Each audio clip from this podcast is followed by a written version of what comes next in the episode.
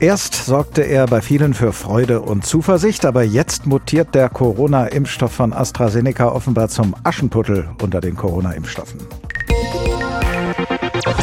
Denn das Vakzin, das der Pharmakonzern AstraZeneca mit Hauptsitz im britischen Cambridge produziert hat, ruft in letzter Zeit immer wieder Kritik hervor. Es verursache einerseits Nebenwirkungen und schütze andererseits deutlich weniger vor SARS-CoV-2 als andere Impfstoffe. Aus einer Studie des Hamburg Center of Health Economics geht hervor, wenn Sie die Wahl hätten, würden sich nur zwei Prozent der Menschen in Deutschland für den Vektorimpfstoff von AstraZeneca entscheiden. Und man hört sogar von Impfberechtigten, die ihren Impftermin sausen lassen, weil sie diesem Impfstoff misstrauen. Mehr als ich und mehr als die meisten von uns weiß HR Info Wissenschaftsredakteur Stefan Hübner darüber. Also ist der Impfstoff tatsächlich so schlecht? Nun, er wirkt offenbar nicht so gut gegen die südafrikanische Virusvariante. Da gibt es Sorgen dahingehend, dass auch Geimpfte den Erreger noch zu gut weitergeben könnten. Äh, das sollte man allerdings mit Weiterentwicklung in den Griff kriegen, wobei man jedoch auch immer wieder liest, bei so einer Atemwegserkrankung wie Covid-19, da sei eine völlige Immunität dieser Art womöglich gar nicht erreichbar. Nun, und dann waren da natürlich auch Berichte über stärkere Impfreaktionen und Nebenwirkungen. Am häufigsten traten da Kopf- und Gelenkschmerzen, Müdigkeit, Schüttelfrost auf. Da gab es aber mittlerweile auch Untersuchungen, die verneinen, dass das Impfmittel deshalb problematischer sei als andere. Das Robert Koch Institut, das weist sogar im Netz darauf hin, dass es beim AstraZeneca-Vakzin akute Nebenwirkungen etwas seltener gäbe als bei den mRNA-Impfstoffen mRNA-Impfstoffe, das sind die Vakzine von BioNTech und Moderna. Genau. Der von AstraZeneca ist dagegen ein sogenannter Vektorimpfstoff. Was genau bedeutet das nochmal? Nun, man hat da ein Vektor- oder Trägervirus. Das ist für den Menschen harmlos, weil es im Körper keine Krankheit auslöst. Und in, dies, in so ein Trägervirus oder in die Gemeinschaft dieser Trägerviren, da wurde Genmaterial von SARS-CoV-2 hineinverpackt. Und das gelangt dann beim Impfen erstmal in ein paar wenige Körperzellen. Dort werden dann Teile des Virus nachgebaut. Die erkennt das Immunsystem als fremd an, es bildet Antikörper, geht mit Immunzellen dagegen vor.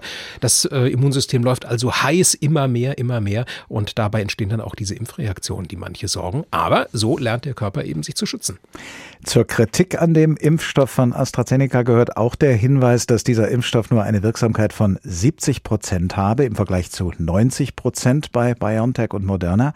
Was hat es mit dieser Wirksamkeit auf sich? Die Wirksamkeit, die sagt uns ja, wie stark senkt die Impfung das Risiko des Einzelnen, überhaupt Krankheitssymptome zu bekommen, wobei das auch Halsschmerzen sein können.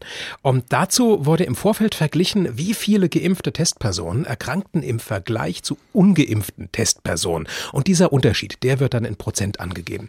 Die Wirksamkeit, die sagt aber nichts darüber aus, wie schwer man trotz Impfung erkranken kann. Und da sieht es bisher so aus, dass offenbar alle aktuellen Impfstoffe recht gut vor schweren Verläufen schützen. Und das sind die, wo ja etwa künstlich beatmet werden muss oder es gar zum Tod kommt. Und das ist dann für die meisten Mediziner am Ende doch die wichtigere Frage.